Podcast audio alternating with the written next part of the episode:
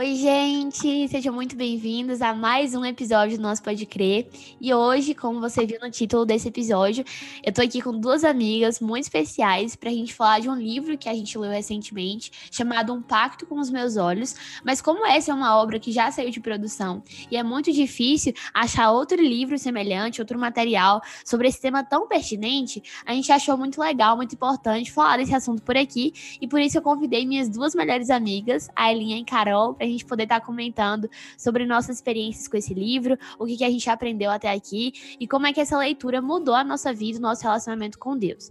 Bom, o que, que significa pacto com seus olhos, né? A primeira mudança que o homem e a sua esposa lá no jardim sofreram depois de pecar envolveu o quê? Os seus olhos. Os olhos deles foram abertos e eles estavam nus. Inicialmente, o mais forte impacto foi baseado justamente na sua sexualidade. É sobre isso que esse livro trata. Mesmo que todas as áreas do seu ser tivessem fraturadas também, nenhum aspecto da sua personalidade ficou tão direta e imediatamente traumatizado quanto a sexualidade todos os seus descendentes até agora sofreram desse mesmo ferimento. E é por isso que a gente resolveu falar sobre isso aqui. Então, gente, para mim esse livro foi muito enriquecedor a leitura, porque eu percebi o quanto eu não sabia sobre esse assunto. E é muito mais do que só informações, mas realmente muda a nossa vida. Uma coisa que eu queria deixar muito claro aqui é que, tipo, nenhuma de nós três quer passar uma imagem de santa e, Sim. e sabe, mas a gente quer aprender junto mesmo, porque santo totalmente só com corpo glorificado. Aham, e compartilhar, né, nossas experiências com isso e tal, porque foi como a gente estava conversando. Esse é um tema que, infelizmente, ainda é muito tabu, seja na igreja ou em qualquer outro lugar, né? Isso é um problema real. Pessoas sofrem com isso, e quanto mais a gente aumenta o, todo esse estigma, todo esse tabu em cima disso, mais pessoas estão sendo impedidas de ser ajudadas. Então, nosso propósito com esse podcast é ajudar você, te encorajar a analisar essa área da sua vida com o máximo de temor possível e compartilhar a nossa experiência com isso. Inclusive, Inclusive, Carol, como é que foi para você ler esse livro e tudo mais? Trouxe muito aprendizado para mim, sabe? E não só aprendizado, mas momentos muito preciosos diante do Senhor, de entender o que o coração dele deseja, o que o coração dele tem para mim, sabe? O que é que ele deseja de mim em relação a essa área que é um tabu muito grande dentro das igrejas e é pouquíssimo falado. E quando é falado, é falado só para homens, geralmente, sabe? Verdade. Sim. E a gente não tem dimensão, né, do quanto a vida das pessoas são impactadas com esse assunto. Só que muitas vezes as pessoas têm simplesmente simplesmente medo de falar. Ou é medo, ou é vergonha, né? E isso mexe com a identidade das pessoas, né? Como o Carol falou, que quando a gente entende isso, nós entendemos qual é realmente o nosso valor, aonde que tá a nossa verdadeira identidade no Senhor. E uma das coisas que a gente achou mais interessantes no livro, né? É a proposta do autor em apresentar uma analogia que fica bem fácil da gente visualizar, que é a analogia do castelo. Ele fala sobre a porta do nosso olho e por que, que é interessante fazer essa, esse pacto com os olhos né, baseado numa passagem de Jó, que nós vamos falar mais para frente. Mas essa analogia quer dizer basicamente o seguinte: que o que os nossos olhos permitem determina a natureza do tráfego, né, do que passa no nosso coração. Imagina um castelo e se a porta do seu olho estiver completamente fechada, ou seja, a porta do castelo estiver completamente fechada, o inimigo vai permanecer de fora do seu castelo, que é a sua vida, né? E você vai poder lutar contra ele de uma posição mais forte, porque você não vai estar vulnerável. Mas se a porta estiver desleixada ou aberta, ou se tiver qualquer brecha que permita a passagem, a tentação vai ter acesso interior ao seu castelo, né, à sua vida, e você vai estar vulnerável. Então, por mais que você tente combater, lutar, vencer, vai ser muito mais difícil, porque aí quem vai ter vantagem é o inimigo, que já tá muito mais perto. Entender isso foi tipo um insight, assim, pra gente, né, a gente tava conversando sobre isso, o quanto que é realmente muito real que se o nosso olho, né, é a porta do castelo, a mente, o nosso coração, enfim, é o pátio interno. Então, quando o nosso olho pousa em algo, ele envia esses dados, isso é biológico, né? Ele envia essas informações à nossa mente, a nossa mente pega essas informações e executa elas. Por isso que tem aquela passagem, né? Que se os seus olhos forem bons, todo o teu corpo será luz. Para que o seu corpo seja luz, é necessário que os seus olhos estejam fixos na coisa certa. É, inclusive, tem aquela analogia também no livro é, do incêndio com as três fontes de fogo. Porque pode ser a visão, né? né? Que é a, a, a porta principal dos olhos, a audição e o tato, que pode fazer com que a gente peque e caia nessa questão de santidade. Mas principalmente a visão é aquilo que faz com que a nossa mente imagine coisas e que a nossa imaginação flua para coisas que não agradam o coração do Espírito Santo e que vão nos fazer cair em pecado, né? Então isso é muito real, principalmente essa conexão, né, que a Bíblia faz entre os olhos e a, a nossa vida sexual nas escrituras. A Eliane pode até falar bem sobre isso. Sim, lá em Gênesis 39, 7 vai falar sobre José, né? Quando ele estava ali com, com a mulher de Potifar, a, o versículo fala assim: Aconteceu depois disso que a mulher de seu senhor olhou para José e disse: Dorme comigo. Então, ali foi o, o principal desejo sexual dela, foi através da visão, né? Então, isso é uma coisa que é, é muito assim, importante a gente tomar cuidado para quando acontecer esses momentos, a gente estar tá numa posição, né, no nosso castelo, estar tá numa posição forte e não de olhar para isso e não se sentir abalado. Sim, até em Provérbios Salomão fala muito sobre isso, né? Sobre a, a pessoa que ela tem sabedoria para não para não permitir que a mente dela deixe ela cair, né? Tanto que tem aquela passagem que Jesus faz Sim, essa conexão. Ele fala que Jesus também fez Sim, essa conexão. Justamente, que se uma pessoa ela tá olhando para outra com cobiça, não é. precisa ele estar tá cometendo adultério no ato, porque a própria mente dele já tá fazendo essa pessoa pecar, né, amiga? Com certeza. E também a gente lembra de Pedro, né, que reconheceu essa conexão quando descreveu os falsos líderes na igreja. Ele fala que, né, os olhos são cheios de adultério e eles não contentam com o pecado, eles seduzem as almas inconstantes. Então, se a gente não está nessa posição de, de fortaleza mesmo, de saber que o Senhor é a nossa força, com certeza a gente vai se tornar mais vulnerável. Uma coisa também que é muito importante a gente falar é que o, o pacto né, é com os olhos e não com a mente.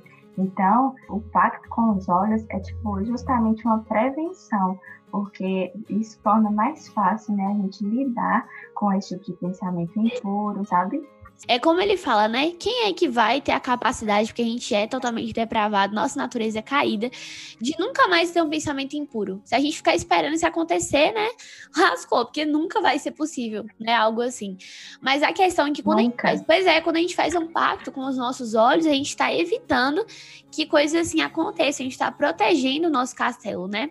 E eu acho importante, era o que a gente estava pensando em falar aqui também, pontuar a diferença entre qualquer tipo de voto, qualquer tipo de aliança, entre e o voto verdadeiro, né? Porque o voto não fala assim, ah, eu vou fazer isso aqui se eu não obedecer. Não, uma pessoa que faz um voto, ela fala, eu nunca mais vou violar isso aqui. É um estatuto que eu prometo cumprir. Então, o propósito do voto, como Carol falou, é selar os nossos corações mesmo, sabe? Em obediência, porque quando a gente estiver vulnerável, a gente não vai cair. O voto, ele não é confortável, sabe? A gente não vai fazer o voto e pronto, a gente entra na nossa zona de conforto. Pelo contrário, essa é a grande motivação, né, para que as pessoas não façam o voto, porque sabe que não é, que não é confortável e elas sabem que por elas mesmas talvez elas nunca cumpram aquilo, sabe? Mas essa é a natureza do voto, sabe? O voto, ele fala no livro que quando ele fez era um presente e que o objetivo disso era de fazer uma é, aliança intencionalmente de se revestir do terror do Senhor. Então, é como se fosse uma roupa nova que você vai se habituando a usar. É só lembrar de como Davi pode, podia ter sentido quando ele teve que aprender a lutar com uma armadura que ele nunca tinha colocado antes. O processo de santificação ele vai exigir renúncia de prazeres que podem até serem ilícitos, sabe? E a gente sempre conversa sobre isso, como as coisas que são lícitas são mais difíceis de renunciar, porque pecado é o mínimo, sabe? A gente uhum. renunciar os pecados, mas aquilo que é lícito, e Jesus fala, abre mão disso, larga isso, solta isso. Então, as coisas lícitas são muito mais difíceis de, de renunciar.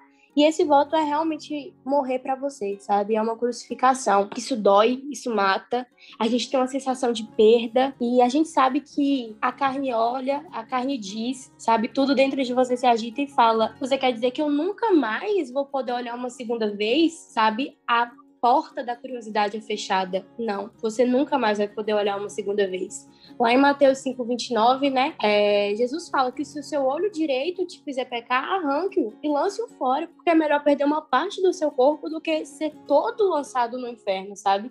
Então, é uma atitude radical, sabe? A gente tem que ser radical para arrancar esse mal de dentro da gente. E como ela falou, que eu acho que é o crucial e mais importante, assim, é entender que o voto é com o olho não com a mente, sabe? Se a gente falar, se eu fizer um voto com, com a minha mente de nunca mais pensar em algo que eu não devo, você não vai cumprir. Mas nos seus olhos você tem o um controle, sabe? E isso que é o crucial, porque se algo vir na sua mente nesse tempo, então você vai orar, vai conversar com o Senhor, o Senhor vai te ajudar, vai derramar graça sobre você sabe? Porque ele entende, o Senhor é compreensivo e ele sabe que você ainda não tem um domínio total dos seus pensamentos, mas os seus olhos, você já tem um domínio total, sabe? Então a gente precisa ser radical quanto a isso ao tráfego do nosso coração que entra pelos olhos. E uma coisa que eu acho importante destacar também, né, é tipo assim, a seriedade disso, quanto que isso não é qualquer coisa, porque, velho, a nossa, a nossa intenção aqui, como eu falei, esse livro saiu de publicação e tudo mais, e a gente quer que o máximo de pessoas tenha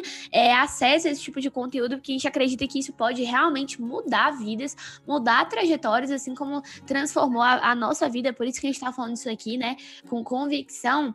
A gente não quer gerar irresponsabilidade no coração das pessoas, de todo mundo sair falando assim, em geral, falar, ah, não, vou fazer um voto então, e aí a pessoa não faz aquilo com seriedade, cai nisso na primeira tentativa, ou dá errado, e aí ela fez um voto imprudente. E aí, sabe, a gente não quer gerar esse tipo de frustração em você. E o pior é que isso gera culpa, né? Tipo, Sim. vai lá, faz o voto sem prudência, sem seriedade, e aí acaba quebrando, e aquilo gera culpa e uma condenação que não é do Senhor, sabe? E aí isso dá uma brecha pro inimigo que viu o que você estava fazendo pra para o Senhor, sabe, para agradar o coração de Deus e tal, e ele usa isso como uma brecha para levar condenação para sua mente. Então, é, precisa ter muita seriedade e responsabilidade com o voto. Eu amo aquela passagem que fala assim, acho que é em Romanos 20, é 8, 28, que fala que já não há mais condenação para os que estão em Cristo Jesus. Ah, não, não é Romanos 8, 28, não, mas enfim. já não há mais é, condenação. É em, em, eu acho que. Não, é Romanos, eu acho. Mas enfim, a gente é péssima com referência. Todo mundo que escuta meu podcast já sabe disso.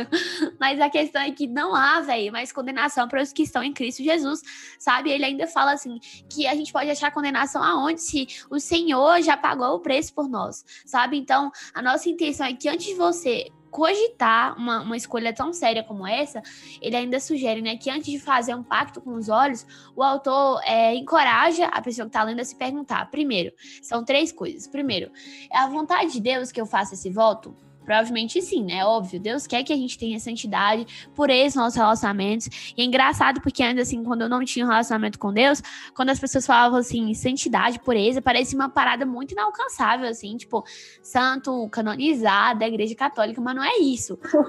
santidade. Mas é santidade no sentido de Deus quer nos tornar parecidos com Ele, a sua imagem, sua semelhança.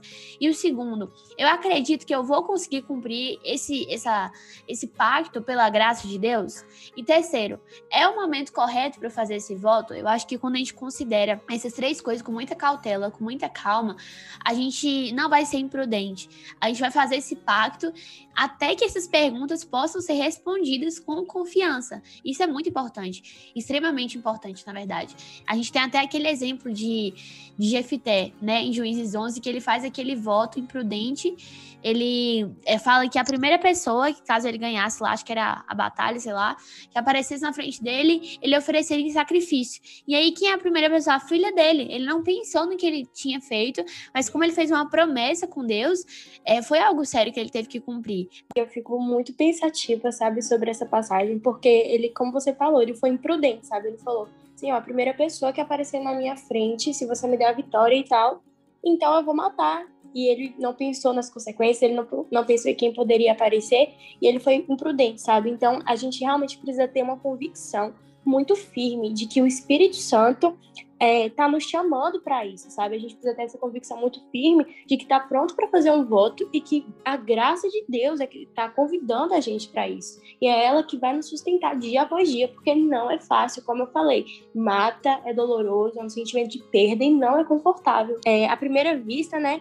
Parece ser uma decisão muito extremista. Tipo, um pacto com meus olhos? Não, mas como assim? Parece ser extremo demais, né? Eu já tô assim, no meu caminho de santidade, acho que não precisa disso ainda e tal, mas não é extremo, sabe? A gente é bombardeado a todos os momentos de todos os lados com, com imagens sexuais. E isso acaba, querendo ou não, entrando, sabe, através dos nossos olhos. Porque a gente indo atrás ou não, o nosso mundo tá assim hoje, sabe? A gente tava conversando sobre algumas plataformas aí e tal, de ver filmes e séries, e tem uma plataforma que simplesmente não tem mais como assistir nada, porque tudo, tudo, tudo só leva pra ou coisas sexuais e tal. Não tem como assistir essas coisas, sabe?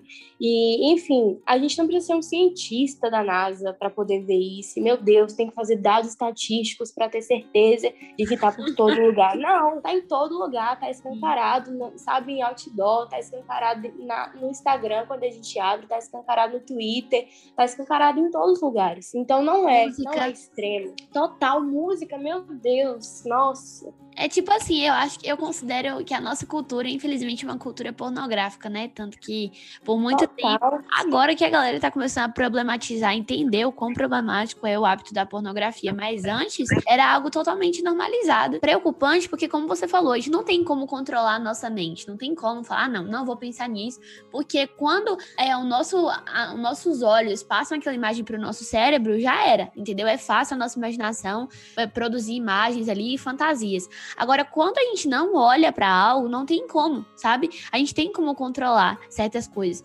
Inclusive, é uma das coisas que a gente sempre tá conversando é sobre aquela mentira que a gente aprende desde pequenininho, ainda mais para quem cresceu na igreja, de que não existe peca é, pecadinho e pecadão e que é tudo é no mesmo nível. E é interessante a gente parar para analisar isso, porque eu fico pensando, onde foi que a gente aprendeu isso? Foi com as músicas? Foi na escola dominical? Foi aonde que a gente aprendeu que não existe pecadinho e pecadão e que uma mentira tem o mesmo peso que um assassinato. A palavra não fala isso. Quer falar a respeito disso, Elinha? Eu, pelo menos, antes de ler esse livro, tinha uma visão totalmente errada disso, sabe? Eu achava que existia é, tipo, os pecados seriam todos iguais, só que isso não faz sentido, porque existem consequências diferentes, né, para determinados tipos de pecado. Então, é importante a gente, ficar atento enquanto a isso. E, tipo, como a gente estava conversando, né, que realmente o propósito dessa mentira vai ser enganar as pessoas que estão presas, sabe, uma grande escuridão, levando seus pecados aos poucos. E Satanás não quer que a gente saiba o quão destrutivo é o comportamento da gente quando a gente peca, né? Por isso, isso de, ah, não, pecadinho e pecadão. E o próprio Jesus, sabe, disse que alguns pecados são maiores que outros.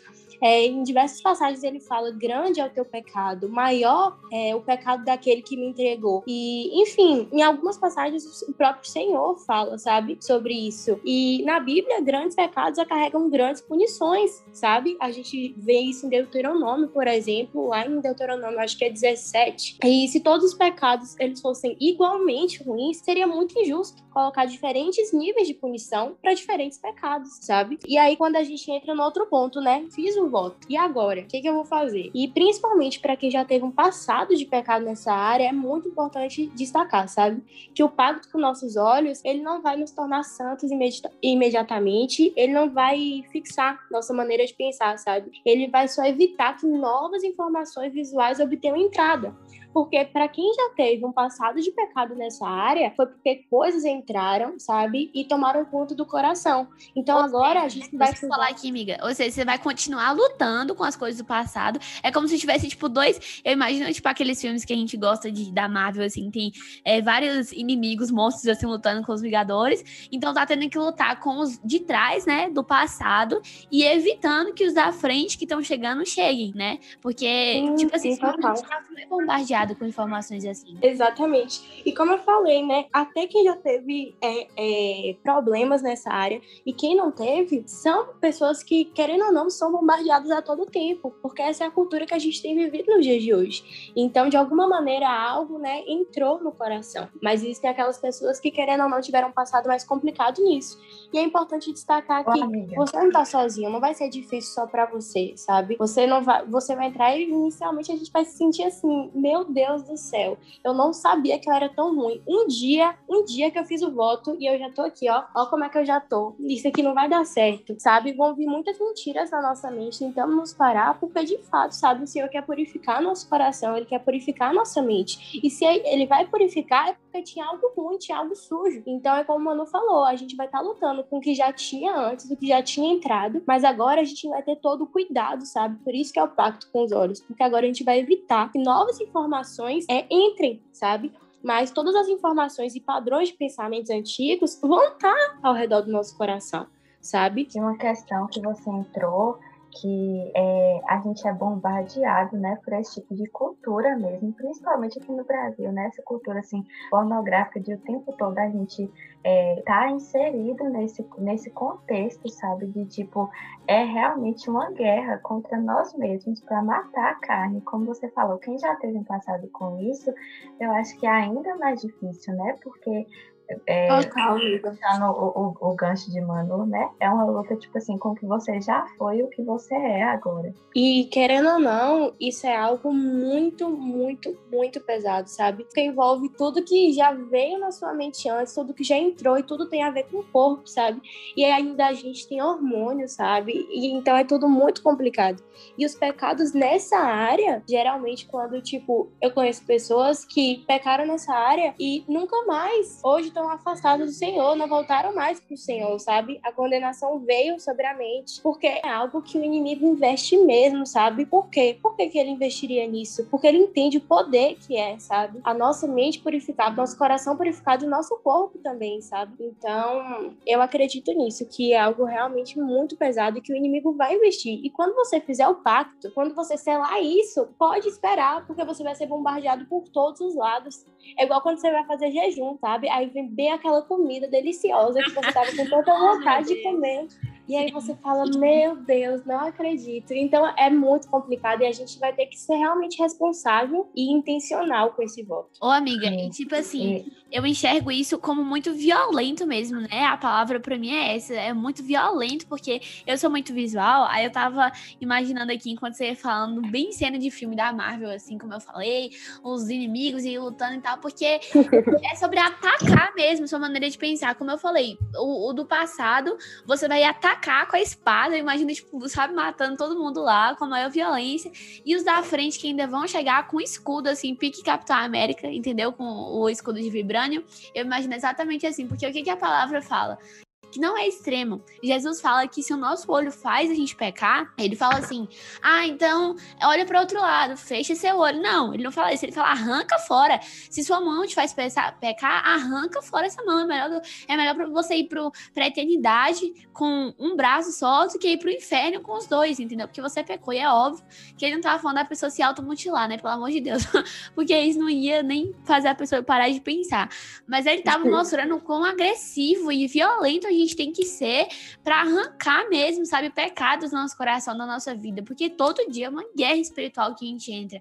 Todo dia é algo que a gente precisa batalhar com a nossa força, entendendo que, véi, é, como você falou, né? A gente vai ser bombardeado principalmente com culpa. Eu entendo muito isso porque quando Adão e Eva pecaram, a primeira reação deles foi essa, culpa, se esconder de Deus, porque, meu Deus, agora eu sou indigno, Deus não me ama mais. E não é isso que o Senhor tá olhando pra gente falando. Ele fala assim: você é o meu filho amado independente do que você fez. Eu quero te tratar, quero tratar essa área em você, mas você precisa deixar eu tocar em você, mesmo onde dói, mesmo com vergonha, porque eu quero transformar essa área da sua vida. Tirar toda a vergonha, porque essa é uma área que traz muita vergonha, né? Traz um peso muito grande. Você ia falar alguma coisa, Elinha? A gente precisa lembrar também que os nossos pensamentos, ele, ele deve ser feitos, né, em referência a Cristo, um de cada vez, sabe? Lutando um de cada vez, porque se a gente faz um pacto com os nossos nossos olhos, mas continua permitindo que as fantasias corram soltas no nosso coração, as águas do nosso coração nunca serão limpas, sabe?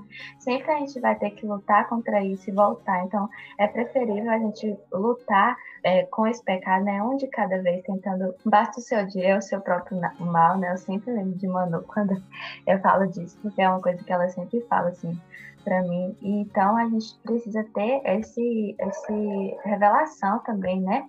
de ser um de cada vez para justamente não trazer essa culpa sobre nós. E lembrar que Deus sempre vai ser um pai, um pai de amor, que mesmo que você erre, ele está lá pronto para te buscar de volta. E algo tipo que Manu tava falando e eu fiquei pensando muito foi que assisti uma pregação da Carol Basso, que eu acho que era a busca pela santidade, não tenho certeza, que assim transformou minha mente, porque ela fala no final bem assim, tipo, a pregação é até grandinha. Até então eu tava sendo muito ministrada, mas a frase que ela fala no final assim, sabe, parece, sabe quando aquela frase entra no seu coração e você fala, meu Deus, agora eu entendi aquele insight. E ela fala bem assim, que o mais interessado em me tornar santo é o Senhor. Eu quero, sabe, tipo, eu quero ser santa diante do meu Senhor, eu quero estar em santidade todos os dias da minha vida, mas mais interessado que eu nisso é Deus. Ele quer me tornar algo belo e santo, sabe? Então, ainda que eu me suje, ainda que eu vá para a lama, é como o leproso, sabe? Todas as pessoas se afastavam do leproso, mas Jesus foi, todo mundo falava de Jesus, se afasta, você não tá entendendo como ele é sujo, sabe? Ele tem lepra, mas Jesus fala, mas a lepra dele não pega em mim, é a minha cura que pega nele. Então,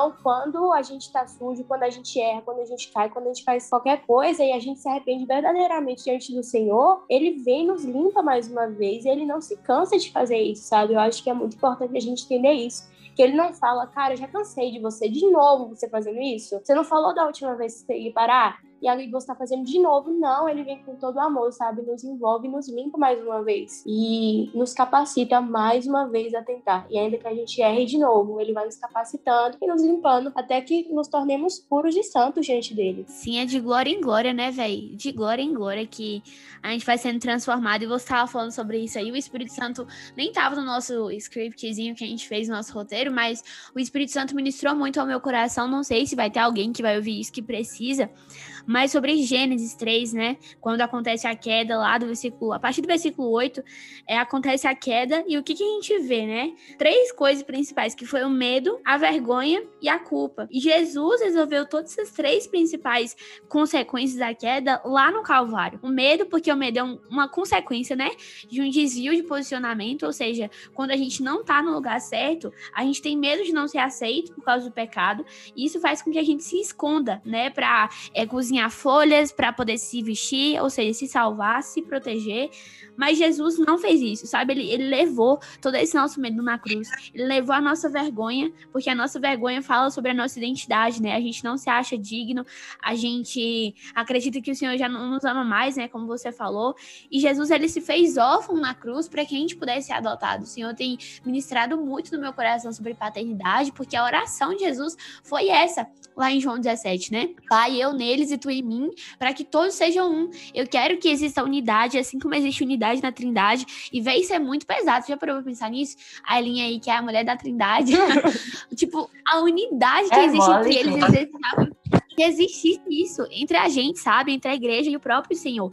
E a terceira coisa que foi a culpa, né? A culpa é uma transferência de responsabilidade. A gente fala, ah, não, foi Eva que pecou. E Eva botou a culpa na serpente, e aí depois botou a culpa em Adão, e Adão falou que, não, você que comeu, você que não cuidou de mim direito, e ficou um jogando a culpa no outro, e ninguém assumia a sua própria responsabilidade, mas Jesus levou tudo isso no Calvário, né? E o nosso chamado não é só do id, mas eu acho que é de voltar, muitas vezes também, quando a gente tá no lugar errado, voltar para o lugar de onde a gente nunca deveria ter saído. Eu lembro que é, lá na conferência que a gente estava, Elinho, acho que tu vai lembrar, 2018, 2019, na verdade.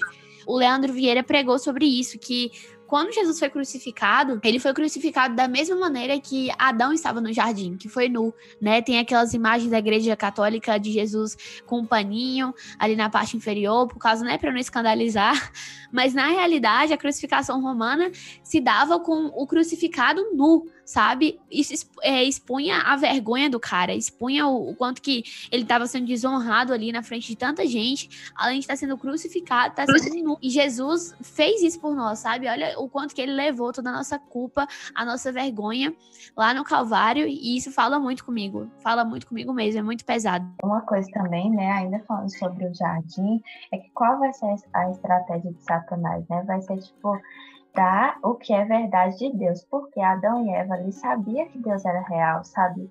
Eles caminhavam com Deus todos os dias. Então, qual foi a estratégia de Satanás? Tipo, começar a bombardear a mente deles com engano, né? Com verdade. E é bom a gente lembrar também daquele versículo, né? Lá em 2 Coríntios 10 vai falar porque as armas da nossa luta não são carnais, mas poderosas em Deus, para destruir fortalezas, destruindo raciocínios falaciosos. A gente precisa ter esse entendimento, sabe? Pedir a Deus, Senhor, tira de mim, tira da minha mente todo todo raciocínio falacioso, sabe? Tudo aquilo que o inimigo está tentando colocar em mim para me desviar da sua verdade, me desviar daquilo que o Senhor tem para mim. E é importante também a gente lembrar que a, a nossa arma, né, é o que? É o tempo de qualidade com Jesus. É, é a gente separar esse momento com Jesus para falar, Jesus sozinho eu não consigo, mas você pode.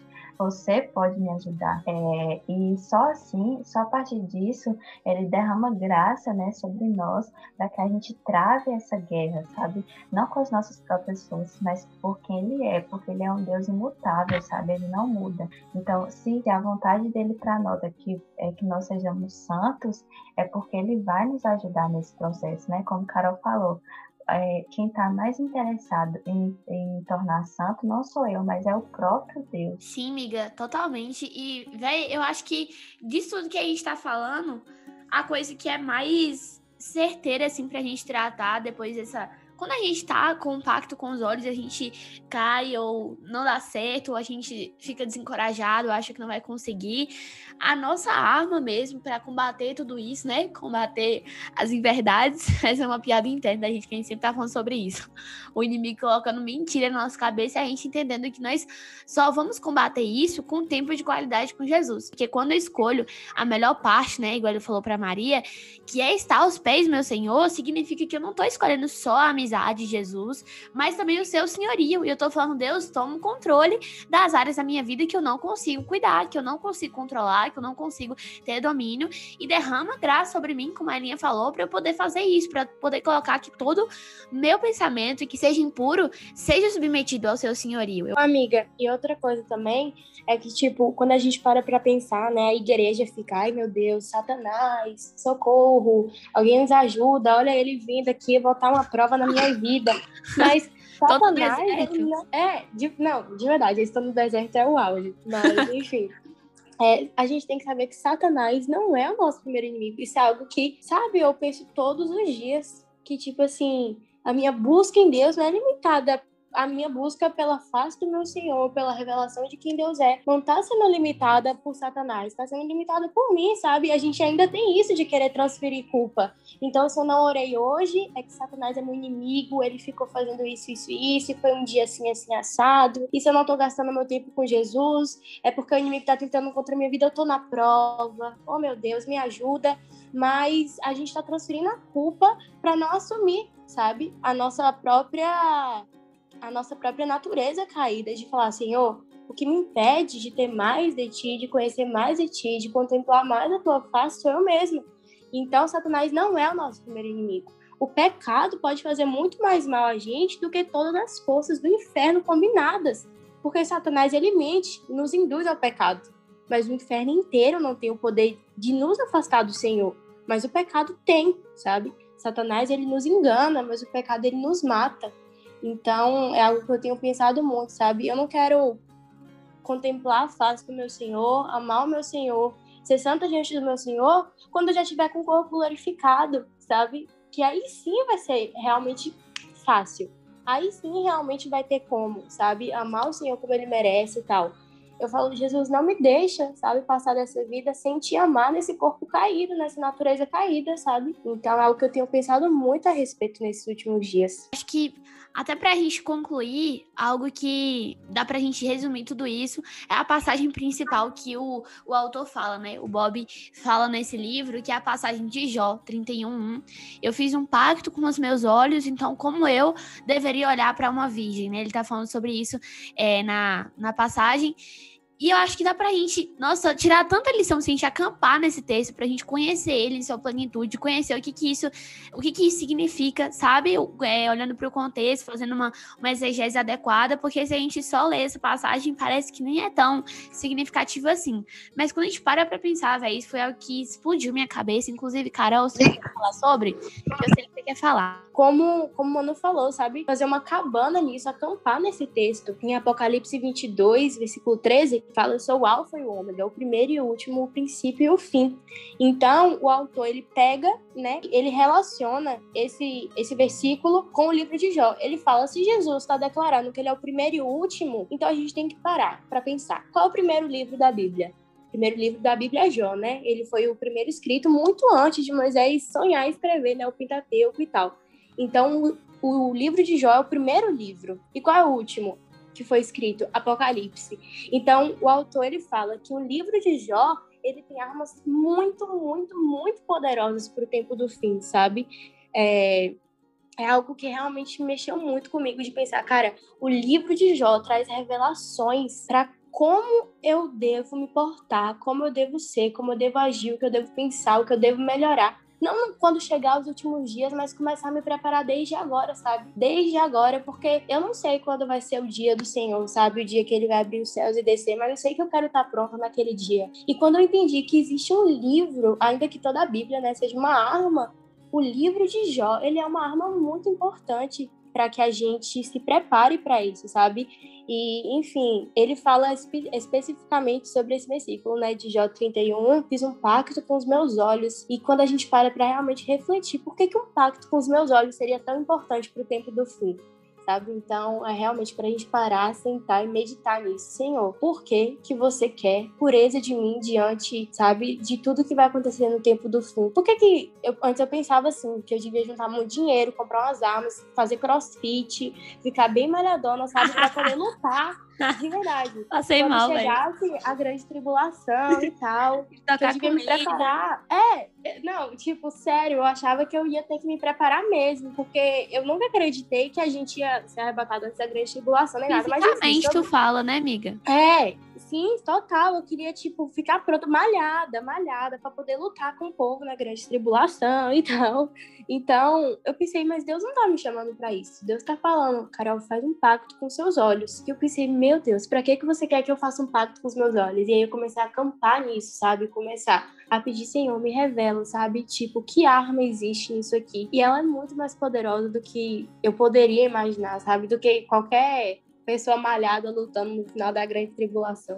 Ô, amiga, e eu creio que é só uma geração assim, velho, que, tipo, tem os olhos só. Fi... Só não, né? Porque isso é a melhor coisa do mundo, mas que tem os olhos fixados unicamente na beleza, sabe, transcendente e não sei nem falar, eu ia falar alucinante, mas isso é muito cringe, alucinante. Parece coisa de refrigerante, alucinante. Essa beleza, assim, fascinante, sabe, transcendental de Jesus. É só uma geração que vai estar tá fixa nisso, que vai, sabe, não ter olhos para nenhuma outra coisa, não sei nem como explicar. Mas eu acho incrível que ele traz uma analogia, ele tem várias analogias nesse livro para ficar bem claro, né? É mais uma analogia que eu amei assim que ele traz, é para falar desse tema que é tão importante, é a analogia dos dois pedais né? Que é o acelerador e o freio. E isso é importante porque mostra que essa é uma batalha que a gente não vai lutar sozinho. Porque o acelerador do seu pacto com os olhos precisa ser, ser o seu amor por Jesus. O amor pela beleza, pelo fogo nos olhos dele. Inclusive, tem até aquela questão, né? Que os olhos de Jesus têm chamas de fogo. E quando a gente olha para algo, aquilo lá no, no fundo da nossa pupila, da nossa íris, sei lá como é que fala isso. Mas quando a gente olha para aquilo, tá refletindo nos nossos olhos o que a gente tá colocando na nossa visão, né? O, nosso foco. E será que o fogo nos olhos de Jesus não vai falar sobre o fogo que representa a igreja? Sabe, quando João estava olhando para Jesus e via fogo nos olhos dele, será que isso estava falando sobre uma igreja que vai estar totalmente pura? Porque o ouro, para ele ser totalmente puro e não ter nenhuma impureza, ele precisava passar pelo fogo antes, né? Eu acho que quando a gente olha para totalmente para essa beleza de Jesus, a gente entende que esse vai ser o nosso acelerador. O amor que a gente tem por gente. ele vai intensificar o nosso pacto, né? Enquanto isso, por outro lado, o freio vai ser o nosso temor pelo Senhor. Eu acho isso muito pontual, porque a gente fica pensando, né? Ai, mas será que eu vou conseguir fazer isso? Será que vai dar certo? Mas se a gente tem esses dois incentivos, a gente vai avançar, tanto em santidade quanto em pureza. Esse temor vai nos livrar da contaminação e esse amor vai nos livrar da condenação. Não vai permitir que a gente fique naquela balança lá do filho pródigo, né, e do irmão, lá de Lucas 16, aquela balança de, aquela gangorra, na verdade, de meritocracia e culpa. Mérito e culpa o tempo todo, mas vai fazer a gente andar em equilíbrio mesmo a respeito disso. É bom a gente lembrar também que qual o desejo do Senhor, sabe? Para que a gente possa ser pessoas que esperam e apressam a vida dele, é sermos pessoas santas e piedosas. Esse é o desejo do coração dele para nós. E a gente só alcança esse lugar né, a partir da pureza do coração. Porque foi o próprio Jesus que falou lá nas bem-aventuranças que os limpos de coração verão a Deus. Então, a gente só chega nesse lugar, sabe? Quem subirá no santo monte do Senhor é só essas pessoas, sabe, que tem o coração limpo, que tem as mãos limpas. Então, que a gente possa ser pessoas que buscam o que o Senhor quer de nós, sabe? O Senhor quer de nós essa pureza do nosso coração, porque só dessa forma a gente pode ver a Deus, sabe? É só com mãos limpas, com coração limpo, sabe, com sendo pessoas puras em todos os sentidos da nossa vida. Então a gente, o nosso objetivo aqui hoje é para que você se aproxime do Senhor, sabe, para que os seus olhos vejam a Deus, assim como o Jó falou ali, os meus olhos agora te veem depois daquele todo processo que ele passou, né? Uma história assim enorme. Depois daquilo tudo, ele falou: Antes eu te conhecia só de ouvir falar, mas agora os meus olhos, eles te veem, eles te contemplam. Então, o nosso desejo aqui é esse, sabe? Que, que você termine sua jornada assim como o Jó, que fez um pacto com seus olhos e pôde ter essa revelação de quem Cristo é. É, ô amiga, pode falar, amiga? Pode, pode.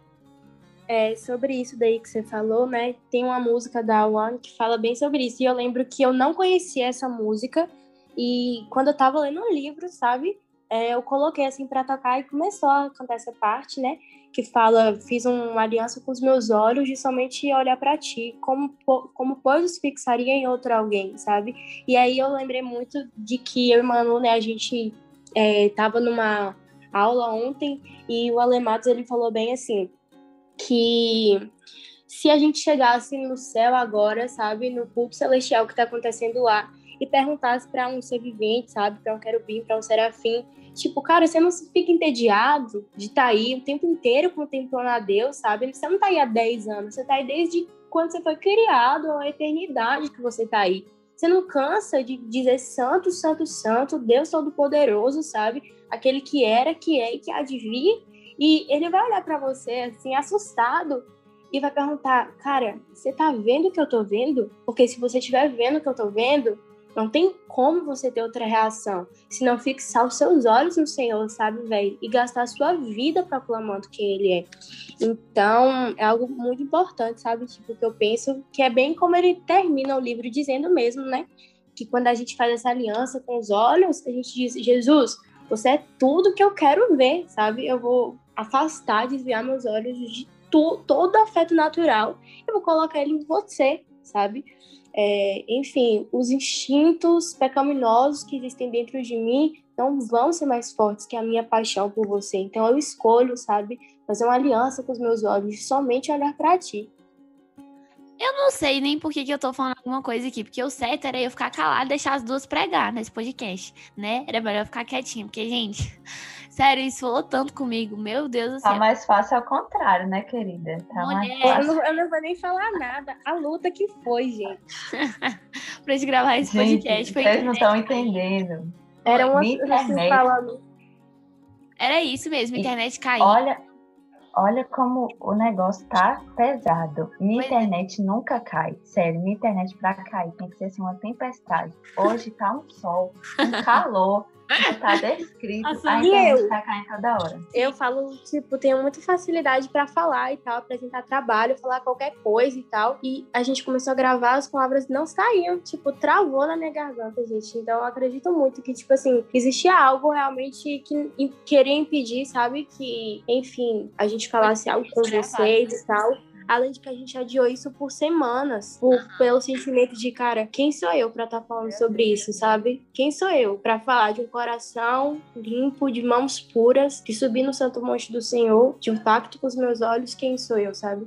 Aquele sentimento de eu não sou digna, eu não tenho como, chama outro, porque comigo não vai, sabe? Eu não. E a gente ficou adiando por bastante tempo, mas Ainda bem, né? Graças a Deus deu tudo certo. A gente conseguiu gravar, né? E é isso. Sim, amiga. E só completando essa passagem de Ailinha que ela tava falando, né?